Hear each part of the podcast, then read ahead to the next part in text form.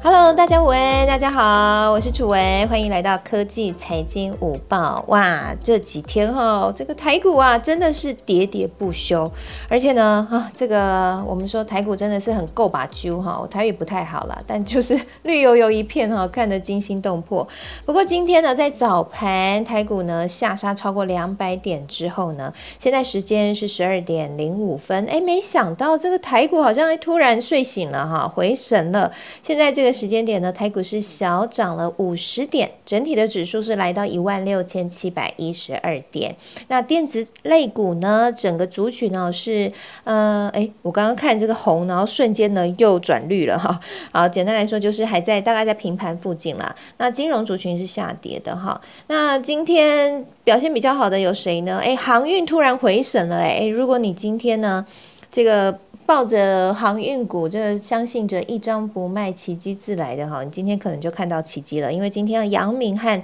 长荣呢是上涨超过八个 percent，哇，真的非常的多。那面板族群呢也出现反弹，群创是上涨两个 percent，成交量也很大。那另外呢，在晶圆代工上面哈，我们今天的聊的主角之一联电。联电还是持续上涨哦，联电现在是在十二点零六分这个时间点是上涨了将近两个 percent，来到五十七块钱。好，但是呢，整体哈，我想这一波会下跌哈，要说说这个我们的撑盘要角台积电哈，诶，台积电在早盘的时候突然这个跌幅。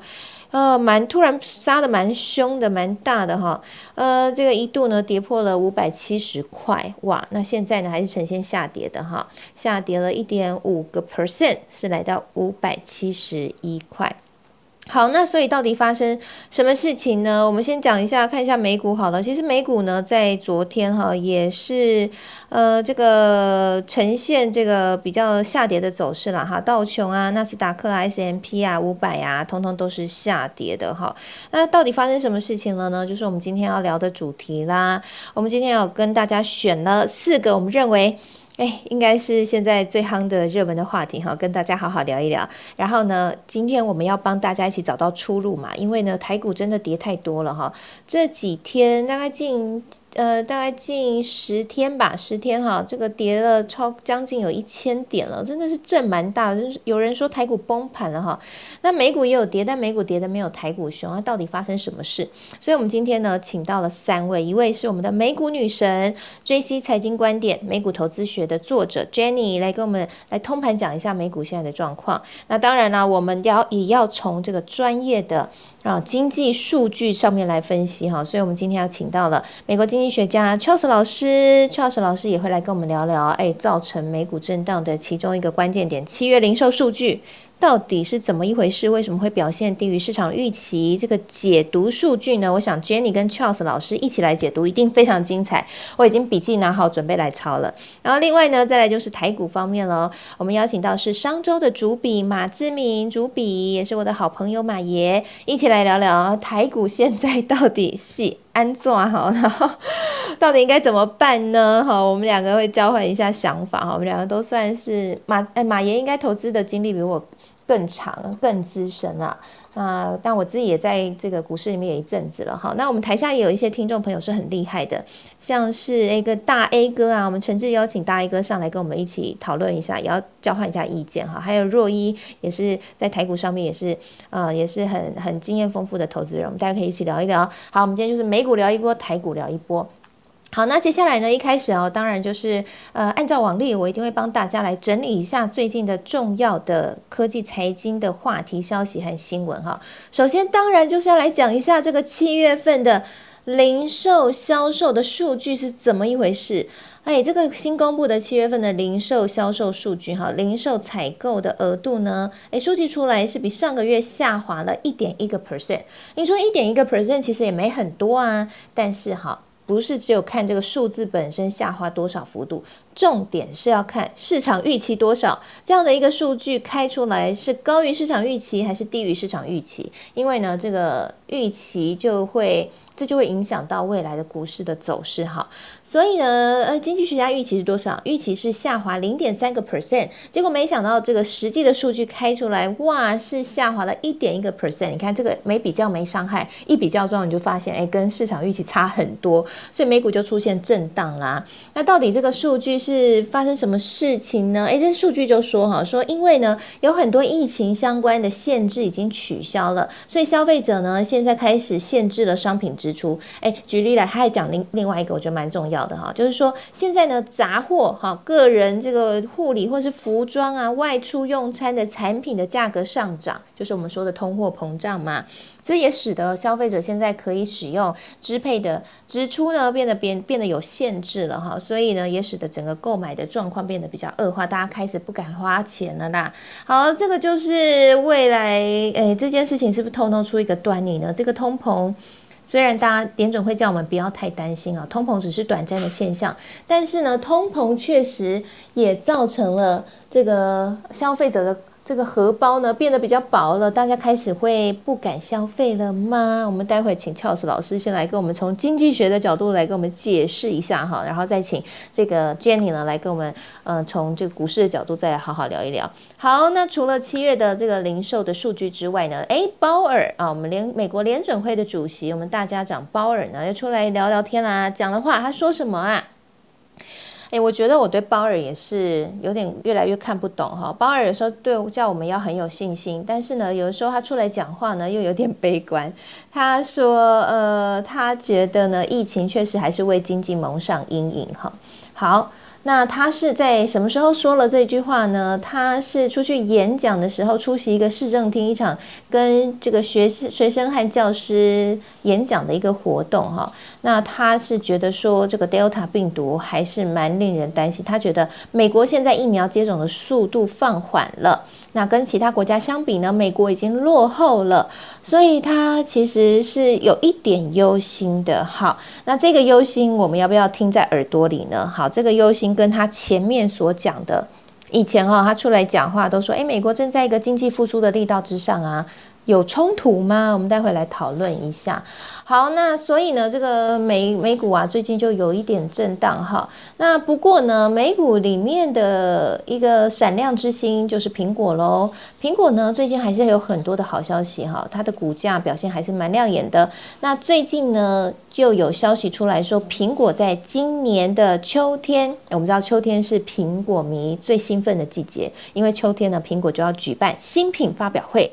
那现在消息出来了，在秋天要举办的新品发表会将会跟去年下半年类似，也就是会有很多场新品发表会，意思就是呢会发表非常多的新品。大家预期会发表什么呢？好，念给大家听哈，包括了 iPhone 十三、Apple Watch、新的 AirPods 耳机、iPad Mini 以及重新设计的 MacBook Pro，哇，非常多耶，所以。呃，苹果迷大家要准备熬夜了，应该应该要看这个新品发表会，要看很晚啊。那另外一方面，如果你是投资苹果公司股票的美股投资人，或者是呢你是投资苹果概念股的台股的投资人，是不是可以有所期待了呢？好，听说呢现在九月份要推出的 iPhone 十三的新机，这一款新的 iPhone 十三。它会有更好的相机的镜头，诶，我们知道 iPhone 十二的相机已经可以去拍电影嘞，那听说 iPhone 十三会更好哦，而且呢，它的。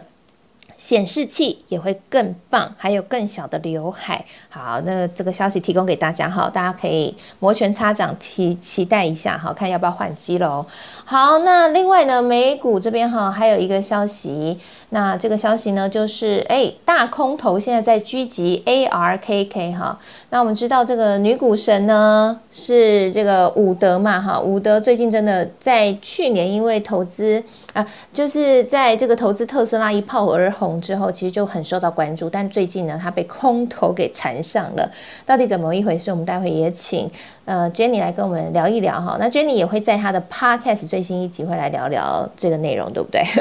好，那我们今天就看时间了哈。那如果这个时间方便的话，我们请 Jenny 聊聊；如果来不及的话，我们就请大家去听 Jenny 的 Podcast 啊。因为我们今天还是先 focus 在总体经济美股这边到底发生什么事情，然后苹果这边的讨论。好，再来就是带到台湾这边的消息喽。好，我们要注意什么消息呢？哎，有一个我觉得蛮值得讨论，就是联电。我们刚刚有跟大家讲嘛，今天呢，联电其实算是在科技类股当中表现比较好，成交量大，而且又上涨。而且呢，它其实从前一波的高点跌下来之后，就六十元以上跌下来之后，其实又缓步的向上。好，那对它的好消息也是很不断，因为现在又第四度的传出一个消息，说它又要来涨成熟制成的晶圆代工的价格了。而且是预计十一月平均调升报价十个 percent，还有部分的制成呢涨幅是上看十五个 percent。好，但是我要再次跟大家强调，这个消息是传言，是供应链传出来的。好，这消息可不可靠呢？那当然我们都知道嘛，如果涨价的话，它的获利就会表现比较好。那这样的一个第四度的调升，嗯，到底可不可信？那联电是不是后市很好呢？我们待会可以聊一下哈。我们大家可以，其实我觉得有时候这种消息，因为联电就一直涨嘛，那就会有一直有好的消息出来。那我觉得这时候，我觉得我们大家可以讨论一下。其实，在买股票的时候，常会遇到这种状况，就是要去辨认这个消息到底。是是可信还不可信？是人家要出货，还是说他真的是在一个前期哈？是我们可以跟上车的哈？那我想，当然我们在节目当中讨论的都是纯属个人的观点哈，不代表投资的建议。但是我觉得我们还是可以交换一下我们对于消息的判断哈。这个消息我们到底该怎么判断哈？以后。当呃给大家作为在股市当中一定会常常听到很多的消息，那我们到底要怎么样去应应这样的一些消息的变化？我觉得还蛮值得来聊一下的哈。好，所以这个大概就是今天我们要跟大家分享的内容。然后现在台股震荡，到底应该要怎么应应？那我们先从总体经济开始聊起吧。我想说，先请 Charles 老师可以跟我们来分享一下，在七月份这个零售数据啊，低于市场预期，这个数据里面有什么妹妹嘎嘎，是我们应该要特别留意的吗？大家午安，嗯，对，就是这个零售业数据，就是嗯。这个大家市场也在有有点反应，然后嗯，其实呃，报章杂志啊也都在谈。那我基本我我个人是不觉得这个是嗯值得太太大太多的担心了，因为就是不过就是说有点像市场预期，是因为市场的反应主要是因为不如市场预期嘛。那可是如果说你仔细看这个，嗯，它较上个月当然是跌了一点一个 percent，一点一个 percent，就像刚刚楚文说，其实真的是不多。如果说你真的是看这个它是来自哪个部分的话，其实就是看到它主要是来自这个，嗯，汽车市场的一个跌幅，然后主要是啊，汽汽车市场就是跌了差不多三点，呃，差不多四个 percent。那其实这个之前就是跟我们之前的故事可以连在一起，因为我们之前不是说过，就是二手车市场，就是我们看到慢慢的这个啊市场开始降温了。其实市场降温，就说你也可以看到说，就是嗯它对于这个啊我们的通货膨胀就没有那么大压力。那降温就表示说它的需求就没有那么大了。那就是这个啊这样子一个降温，因为就是暑假七月份就是暑假，有点像是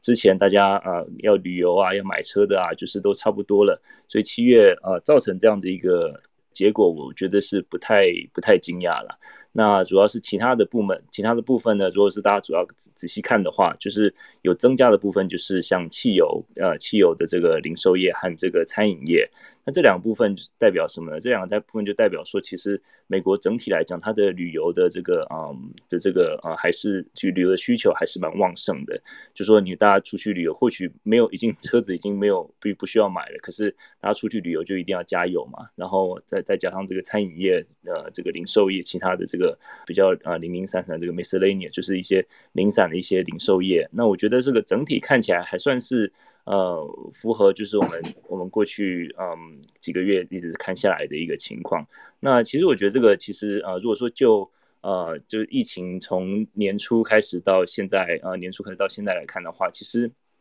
大家只要看这个呃零售业的这个啊曲线图的话，其实从二月到三月的时候，今年二月到三月有一个很大的一个一个一个跳跃，差不多呃从呃差不多从五千六百亿呃跳到呃到跳到三月的六千亿左右，是不是十一个 percent，超过十个 percent 的一个啊一个一个跳跃？那之后从三月开始就一直是在呃很小幅度的这个这个起起伏伏。那我觉得。嗯，如果说就整个大大盘来讲，或者说整个时间轴拉长一点来讲的话，我是觉得说这个，嗯，不用太过过度反应了。不过就是市场当然就是说，可能就是有些消息就会风吹草动了。那我觉得这这个反而对我来讲是一个呃是一个好消息，因为就是说是对通膨来讲是一个好消息嘛，因为当需求比较稍微降温一点点的时候，通膨通膨自然就会比较趋缓。那如果说你仔细看这个细项的话，其实呃主要是这个啊这个汽车市场它呃造成的这个零售业的下跌。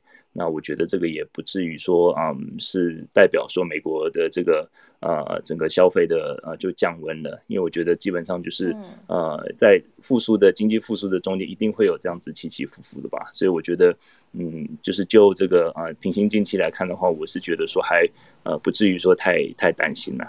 啊，了解了解，好，有翘舌老师说不用太担心，我心里面也放下一颗石头哈。那我想要问一下建立呃，我们的女神 Jenny 哈，哎，那刚刚 Charles 老师有说啊，其实不用太担心，然后其实这个主要也是来自于说，呃，刚刚说的这个汽车的市场这个部分嘛，哈，然后还有另外就是。呃，这个也是一个经济在整个复苏当中，中间难免会有一些小小的这样的一个小变化哈。那到底为什么这样的一个，其实这个数字也不大啦，大概就一 percent 左右。为什么这个美股会出现这样的一个震荡啊？嗯，Hello，楚文你好，大家好。你叫我跟我说你好，像很不熟。突然打开麦克风，突然觉得有点卡，这么这么有礼貌。对对对对对，那个，因为我刚刚听完 Charles 老师讲话之后，突然觉得好像有点正式的感觉，对吧？好 好好，来来来，我觉得大家会觉得最近美股很震荡，是因为开盘跟收盘其实它那个差距是还蛮大的。就是你会觉得说开盘感觉会有急杀，或者是突然有一个比较大幅度的下跌，可是到尾盘的时候，其实像前两天的时候，S M P 五百指数跟道琼指数是收高的嘛，然后到昨天其实也是尾盘也是有一些拉升的一个状况，所以我觉得美股现在目前看起来算是持稳啦，就是你也没有说它有一个很大的动能可以去推升这个价格的上涨，但是它也没有一个很。很很很悲观的一个消息，或者是催化剂，去让它有一个拉回。那我觉得，呃，拉回震荡是有可能的，因为在我们之前有讲过，譬如说像 S M P 五百啊，或者是纳斯达克指数，它在一个涨多，大家可以去看，就是你的股价，它如果今天大盘指数它要维持一个稳健向上的一个趋势会比较好。它如果今天它的股价突然在某几天之内有一个很大的一个。强势上涨的话，那你今天这个价格它偏离均线太远的时候，其实通常都会有一个拉回整理，然后再重新往上。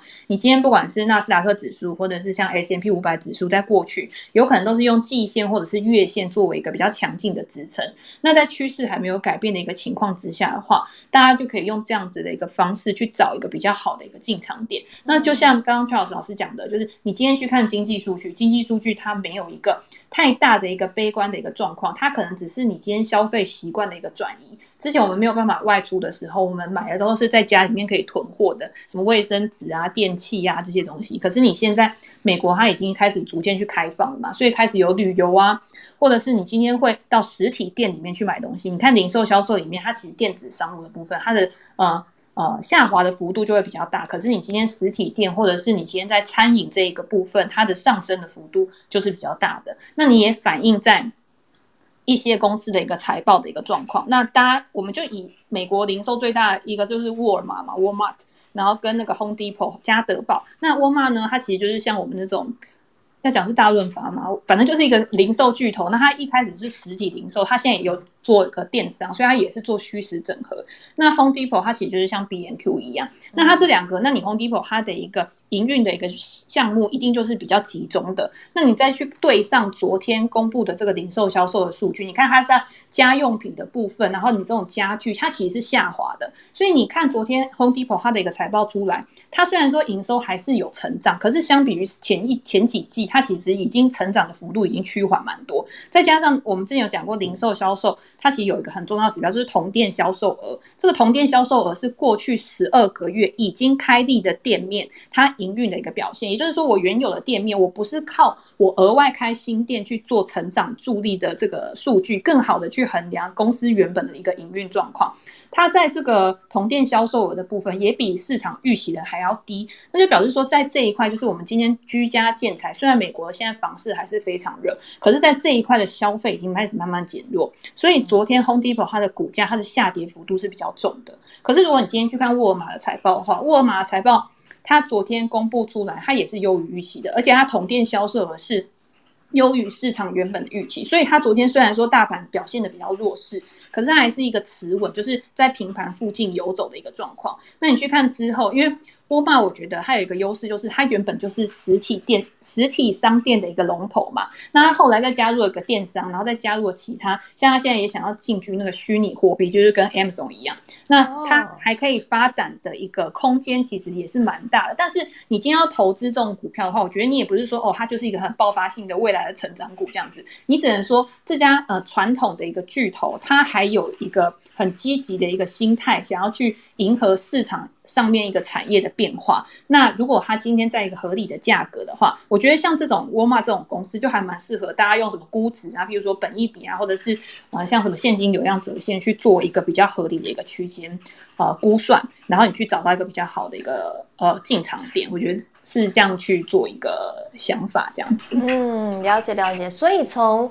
沃尔玛的表现来看的话，其实整体的消费市场。就是大家这个钱包缩水哈，虽然被通膨有这个荷包变扁一点的压力，但是其实这个整体的消费的变化其实没有非常非常大，对不对？我觉得整体的消费就是我今天其实大家还是持续的在消费，而且如果你今天去看美国的一个储蓄率的话，它其实也是有一个在下降的一个阶段。那我觉得最近有一个比较普遍，就是说大家为什么会觉得感觉上次的核心 CPI 好像也没有。优于预，就是好像也低于市场预期，所以大家对这个通膨的一个呃警觉性好像就没有那么高，就会觉得说，哎，好像真的就是还 OK。那这一次零售销售出来呢，你也会发现，在很多我们之前觉得好像会对通膨造成压力的一些部门，比如说像车市啊，然后它也没有一个这么大的一个增幅。那我觉得市场比较悲观的，如果大家去看呃上个礼拜吗？是上个礼拜那个那个消费者信心指数的样子，好像就是大幅的低于预期嘛，对不对？大幅低于预期，我觉得有一个很大。大原因是 Delta 病毒的关系，就是你今天 Delta 病毒其实虽然说在美国的影响没有像在亚洲地区这么一个呃，好像有一个比较重呃严重的一个状况，但是我觉得对于内部，因为我有些朋友他在美国，他也会觉得说，这个可以问一下 Charles 老师，就是他其实还是有。感觉到就是大家还是有一点谨慎小心。那今天谨慎小心，你看像服饰类，我们之前有说大家又出去玩，就会开始买一些服饰啊，或者是买一些化妆品服务这个部分。然后在这个月有下降，我觉得多多少少会有一点关联呐。但是我觉得你今天面对这个疫情 Delta 病毒，或者是未来有一个更多的。变种病毒的一个发生，它发生的这个严重性影响的层面，一定不可能再像之前那么大，因为大家现在第一个是你已经有打疫苗了嘛，第二个是我看我有些朋友说他之后还要打第三剂的疫苗，我不知道就是针对这种重症啊或怎么样，我觉得它发生的这个严重性一定不可能再像之前一样，所以就是一个过渡期。嗯，对啊，这个部分我们真的要请问一下人在美国的 Charles 老师哈，因为就像我一开始帮大家盘点新闻的时候有提到，这个联准会的主席鲍尔啊，哎，他突然又呃说了蛮悲观的话哦，他觉得说这个 Delta 病毒呃其实呢也这个疫情还是有为经济蒙上阴影啊，所以我想问一下，说在美国那边的情况，目前大家是蛮悲观的吗？就 Delta 病毒呃对于整个美国人。心不管是心中或是生活上的影响，有像之前那么大吗？还是说，呃，没有那么大，但是其实也不小。嗯，哦，我觉得就是，嗯呀，就是基本上我就是，我觉得这种 Delta 的病毒，就是说会担心的人就会担心，不会担心的人还是还是每天过得很快乐啊。就是就是说，我们呃，像我们就是会比较比较小心一点，像出门啊，或者说像。像我儿子今天开学嘛，就是我们去学校还是还是戴着口罩这样子。那看一到学校，没有人戴口罩，就是就说，我觉得这个就说，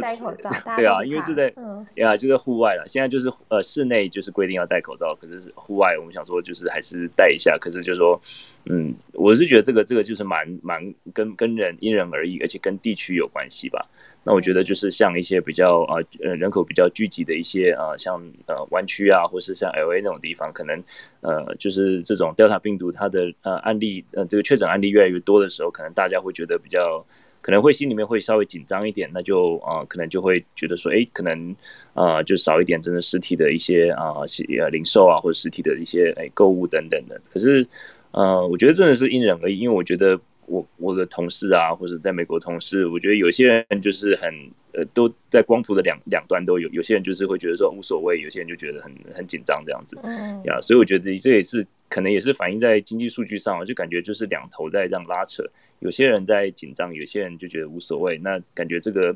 感觉就是 这个经济数据就那种感觉，好像一个油一脚踩油门，一脚踩刹车那种感觉呀。不过我觉得，如果说这个。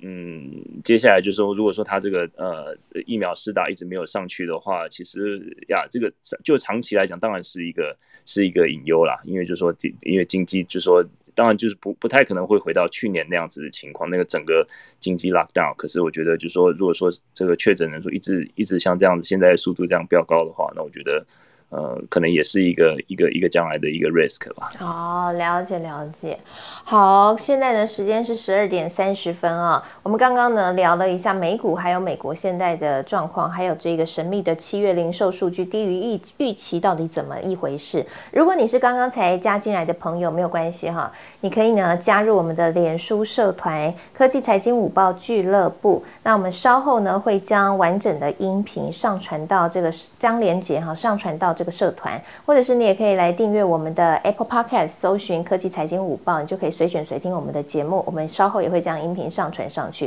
不过也邀请大家真的可以加入社团啦，因为我们所有的节目消息、音频的连接，还有一整周的节目的预告，还有相关的一些新闻的讨论的交流，我们都会放在社团里面。好，回过头来来聊一下，就是刚刚呢，今天透过 Jenny 还有 Charles 老师的分享，我想我们大家应该已经可以。画出了一个呃概略图了哈，就是现在呢。美国这边七月份的零售出来的数字低于预低于市场预期，然后又有 Delta 病毒，到底整体的经济情况还有气氛是怎么样呢？刚刚 Charles 老师的分享，我觉得可以统整出来，就是说现在在美国这边的气氛呢，诶，确实有一些疑虑，但是没有像是呃当初 COVID-19 出来那个时候呃冲击那么的大哈。那如果说去看这样的一个七月份的销售数据，呃七月份的这个零售的数据，虽然低于市场预期，不过刚刚 Jenny 和 Charles 老师有分享啊，其实呢这个部分还是来自这个汽车市场。那你如果去看那个民众的消费，你去看沃尔玛，其实它还是表现很好。哎，沃尔玛表现很好，代表大家这个花钱呢，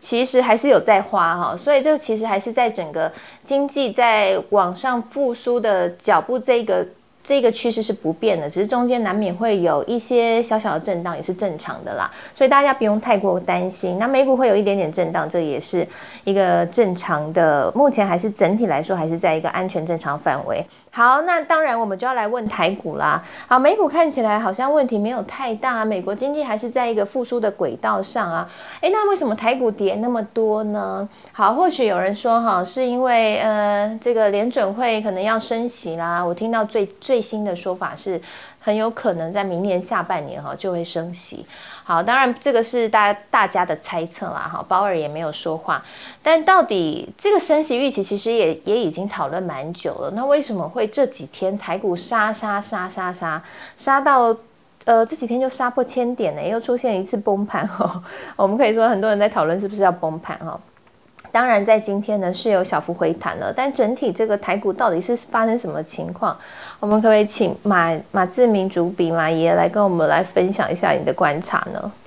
我我我目前只能够分享就是我自己的一些观察啦。那嗯呃，我最近有个投资朋友，我觉得他讲了一句话，其实蛮有趣的。其实就是说，台股这十呃差不多将近这个九天以来，其实是一种温水煮青蛙式的跌法，就是说。它每天其实跌幅没有很大，它可能每天跌点大概就差不多一百点左右，然后就连跌九天，差不多就快跌掉一千点。其实这种跌法是蛮可怕的，因为它在你还没有警戒心的情况之下，其实就不知不觉就跌掉一千点这样子。而且还量缩，哎，大家还在讨论量缩，这有什么警讯吗？嗯。然后另外一点就是说，那到底这九天之内发生了什么事情？造成台股有呃有一个呃蛮明显的一个回档，那其实这个说法其实真的是众说纷纭，其实大家都还在找这个原因，那这个也是很可怕，就是说你也不知道到底真正的原因是什么，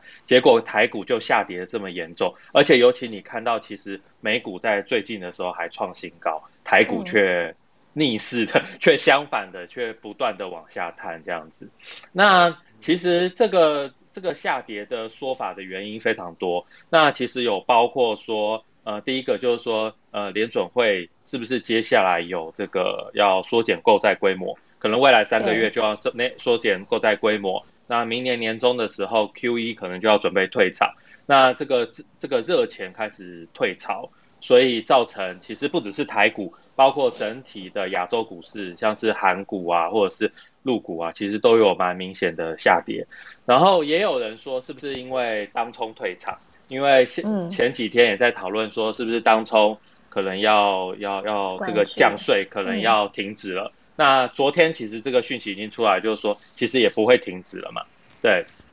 然后也有人说，是不是因为这个，因为最近的入股，就是说中国政府的一些管制的措施，其实造成这个整体的呃，就是入港股的信心下滑，然后所以这个资金有撤出这个亚洲的西向，然后台股是呃接连的，就是跟着这个受害这样子。那其实这个这个原因其实非常的众说纷纭，但是我觉得呃，可能真正的原因来讲的话，可能还是呃一个就是说台股毕竟在过去以来的涨幅，它还是来自于一个信心面的一个提升。然后其实从过去去年以来，呃，在 COVID-19 爆发之后，其实台股的涨幅是非常的大的。然后，其实你看到，不论是这个台积电半导体的族群，然后到去年下半年开始有这个航运股的族群也涨得非常的多。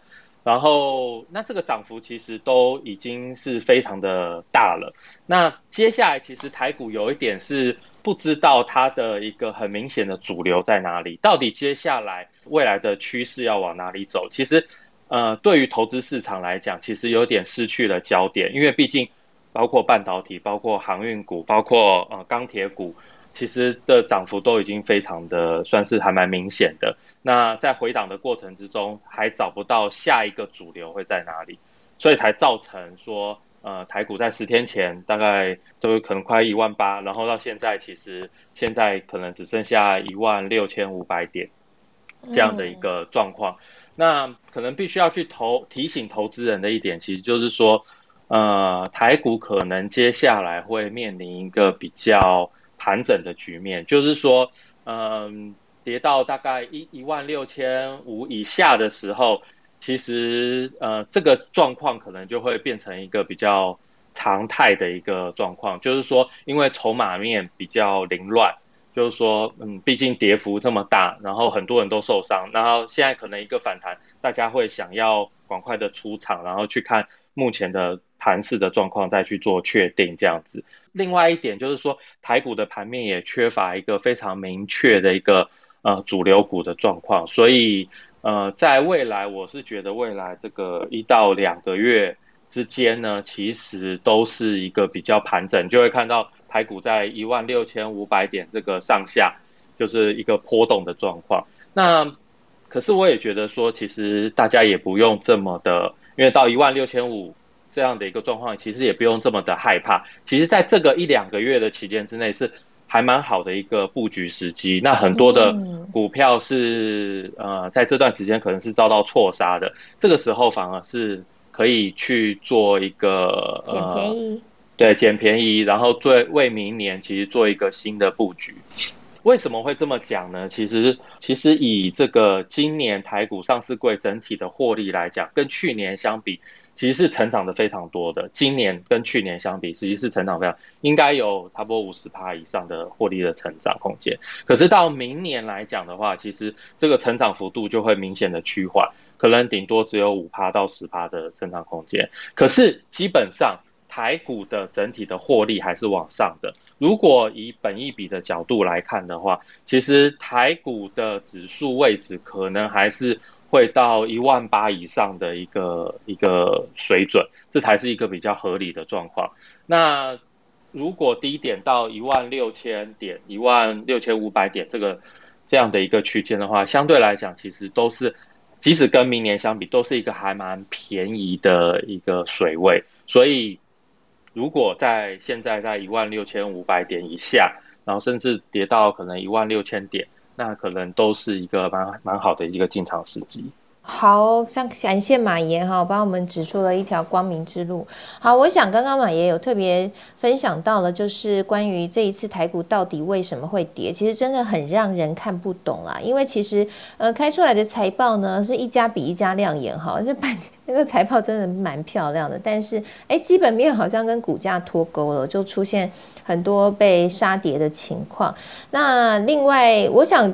我想，我我觉得也可以讨论一下，就是说，哎，刚刚马爷说，可能一其中一个原因是现在也缺乏一个主流，因为之前涨过航运了嘛，然后钢铁也庆祝了一番啦。那现在半导体好像价格也高，哎，但是我我在想啊，我们之前有聊过，说下半年是电子的旺季，照理来说，这个资金轮动应该要轮到电子啊。那呃，其实电子股的话，有啦，我们看到联电是很开心了哈。那当然，联电我们可以聊一下它这个涨价议题到底是五亚不亚哦。电子族群的话，下半年还还会有机会吗？你你怎么看这样的一个局势？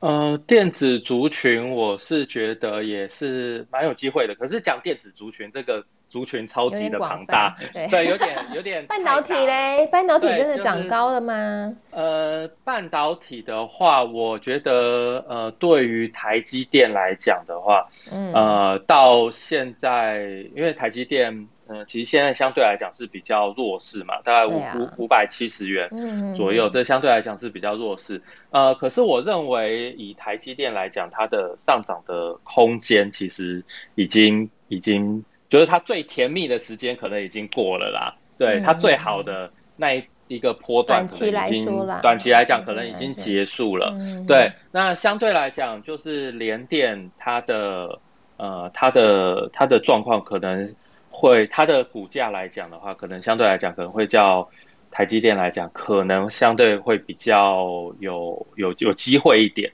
但是联电也涨很多了呢。对，联电也其实老说也是涨蛮多。可是大家大家会会觉得是说，哎，它还是有一个比较比价的效应啊。比如说像跟世界先进来比的话，它还是有个比价的效应，所以它的股价表现可能相对来讲，可能就会比较。嗯，抗跌一点，可能相对来讲会好一点，这样子。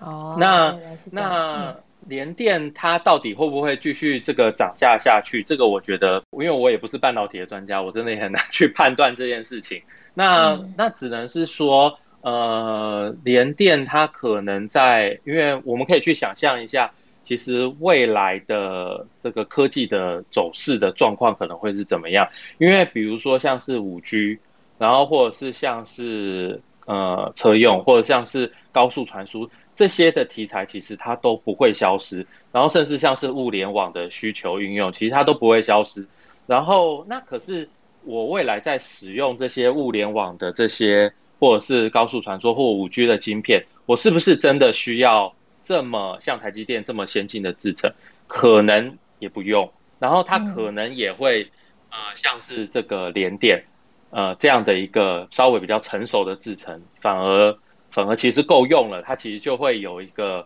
呃一个市场，一个蓝海的市场在那边。所以说，联电它其实它自己，它很早其实就已经放弃去跟呃台积电去比拼这样的一个先进制程，它重新找到一条新的路径。那这条路径它有它一个可以发挥的空间。所以联电这样的一个转股来讲，我觉得。这是为什么？呃，这个它的股价大概从以前大概哦十几块、二十块，然后现在可以涨到甚至五六十块以上的一个水准。我觉得它的转股这件事情，其实对他来讲，其实是呃算是是一个比较长线的题材这样子。嗯，对，我想真的连电这一波上涨啊，就像刚刚这个马志明说的，我们主笔马志明说的原因。跟大环境的趋势有关啊，就是说现在的车用电子啊，或者说五 G 啊，哎，什么东西都要联网，里面呢可能都需要晶片，但不是每一个晶片都要用到这么高阶制成的晶片，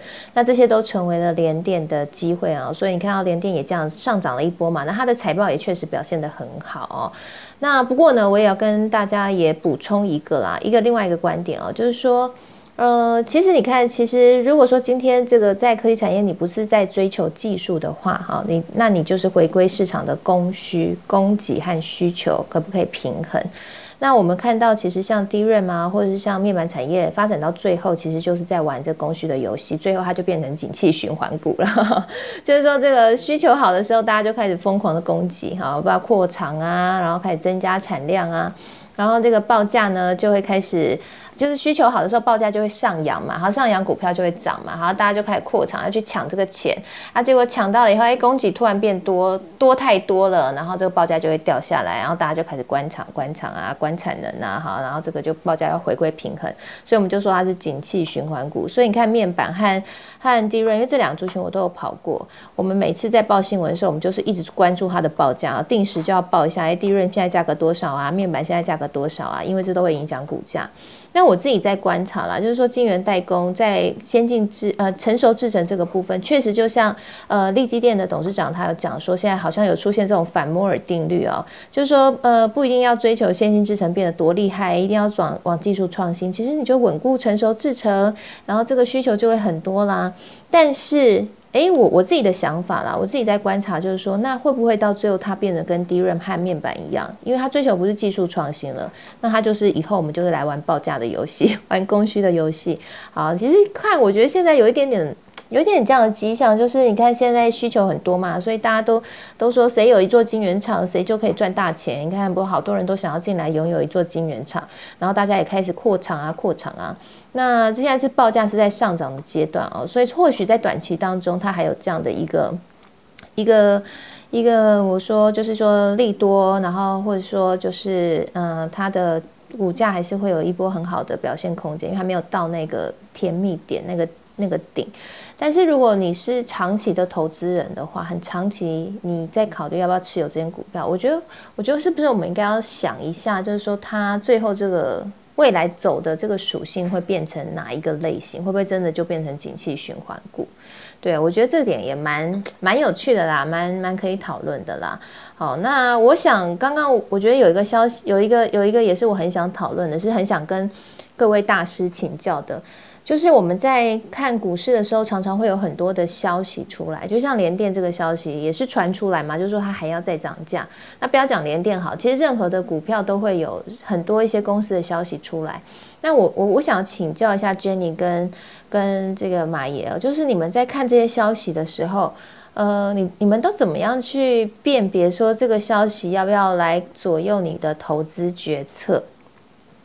那这个消息是利多出境，还是是正是一个机会点？你们通常都怎么来判定啊？我觉得这个跟我们分享一下，或许我们这个应该就说就教我们投资朋友怎么钓鱼。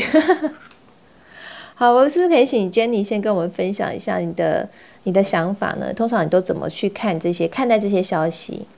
嗯，你说就是不管任何公司新的消息嘛，也不一定只是半导体产业。对对对对对。嗯哼，因为我自己其实，在平常的时候就会有一个观察清单，就是我对这些股票可能本来就有兴趣，那它可能之前是可能技术形态还很弱，或者是它没有一个技术形态转强的一个趋势，或者是它财报还没有公布出来，我还不知道它有没有办法去延续它过去几季的好表现，所以就还没有让我想要进场去做一个买进的动作。那当然，消息出来，股价通常上涨。很重要就是一个叫做催化剂嘛，就是你今天这家公司很好，但是这家公司很好不能只有你知道，因为这家公司如果只有你知道的话，你的资金也不够大去推动股价的上涨。尤其是如果这家公司它的呃市值又很大的话，那一定是要有什么机构法人啊，或者是有什么其他一些呃避险基金啊这些大的资金进去，然后跟你一起去把股市。呃，去把那个股票的价格去推升上去。那通常利多消息就是其中一个，譬如说公司可能有什么新的制成，有什么新的产品跟服务进来，或者是公司转亏为盈，反正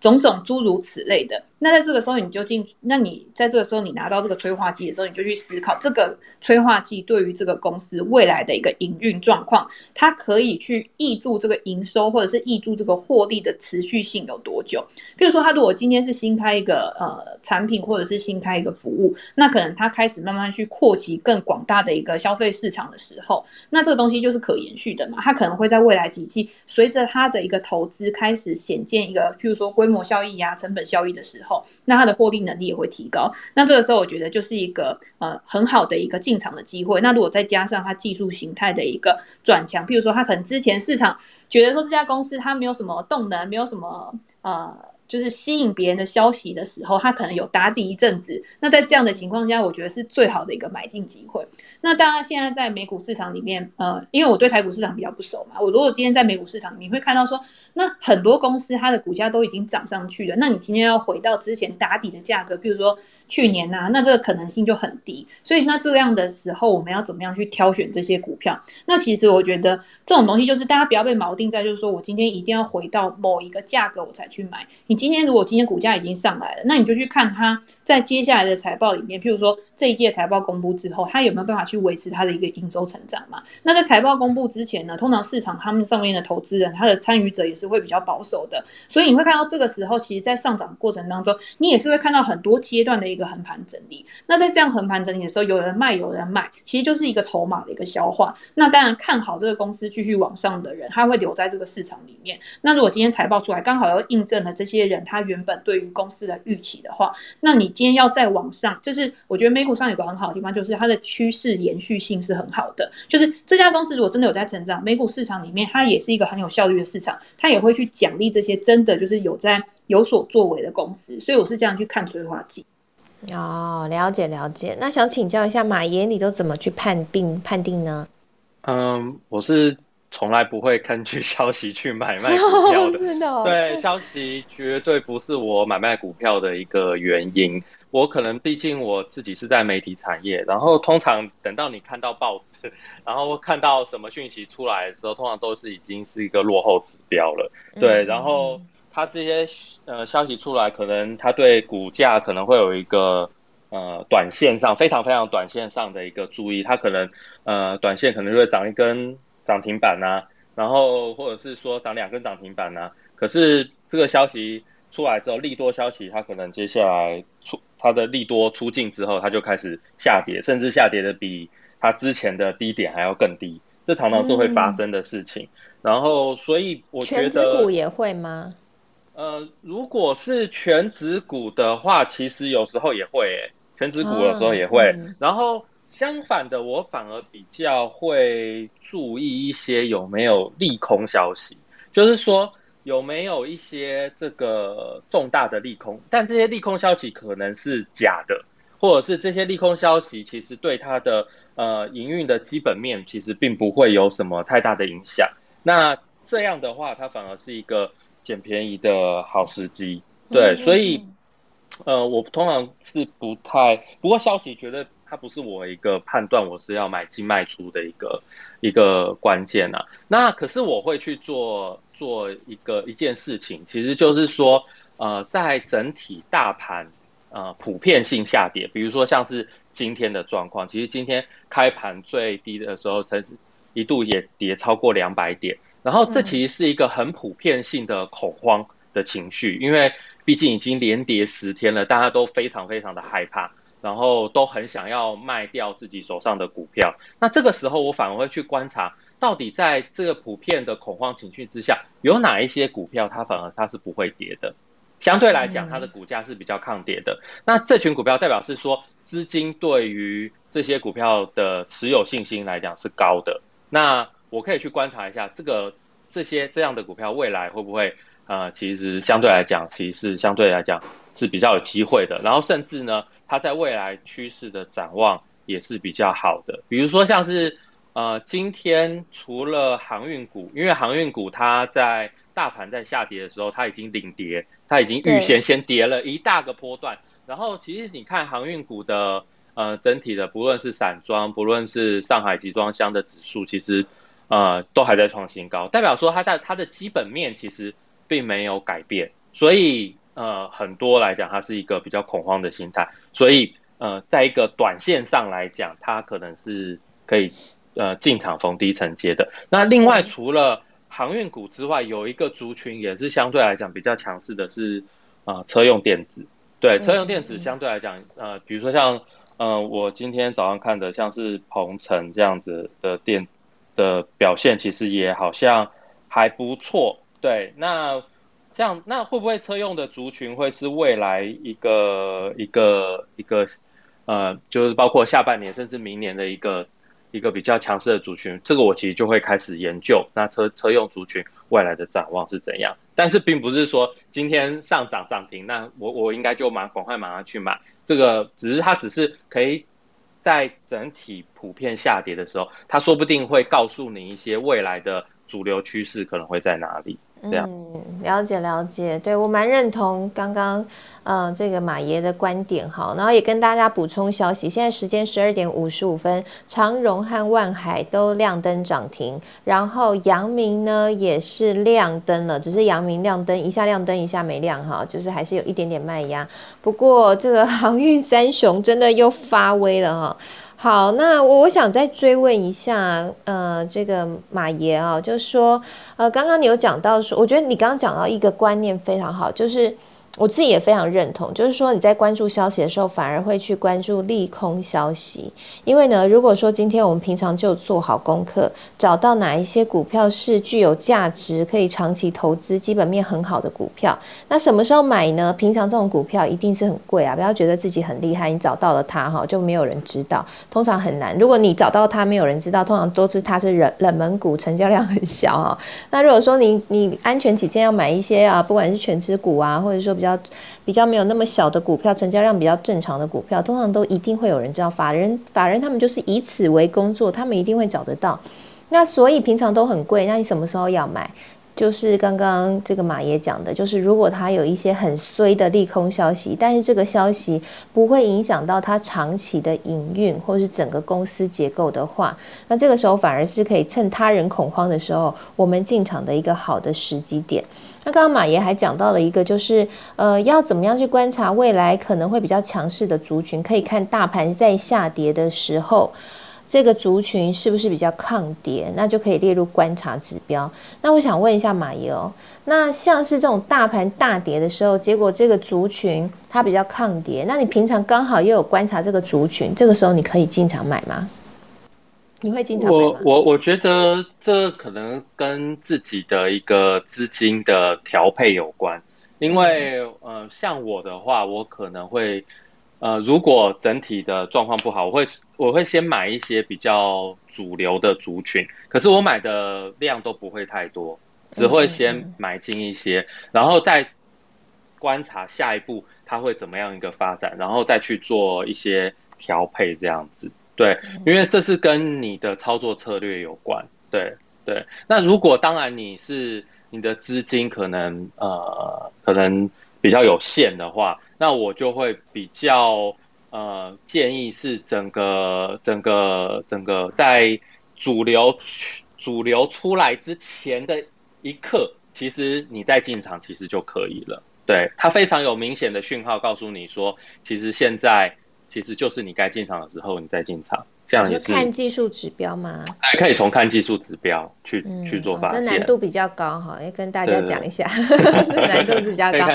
啊。如果如果说我们都没有那么厉害的投资朋友，或者说我们是小白的话，那应该要我们可能没办法去看这些进场讯号的话，那如果我采取的是呃，我就是这个半存股哈，然后找一个基本面好的股票，然后就是慢慢存，慢慢存，然后大家在恐慌的时候，我再买。一点，这样慢慢存，慢慢存，这样也 OK 吗？也 OK 啊，也 OK。其实，呃，你也可以去看，因为比如说大盘普遍下跌，你已经发现到有一些主流的股票的时候，因为通常主流是代表是说有一群股票在这里面。接下来，其实你就是要好好的做功课，就是说这群主流股票哪一些是真的，哪些是假的，哪一些获利状况是好的，哪些是不好的，然后甚至。呃，像我之前有讲过，就是说它的现金值利率，甚至来讲还表现是还不错的，现金值利率不错的。其实，在这个情况之下，你还是可以进去进去逢低的承接。当然，是逢低承接，你也不要告诉自己，好像我一定就可以买在最低点，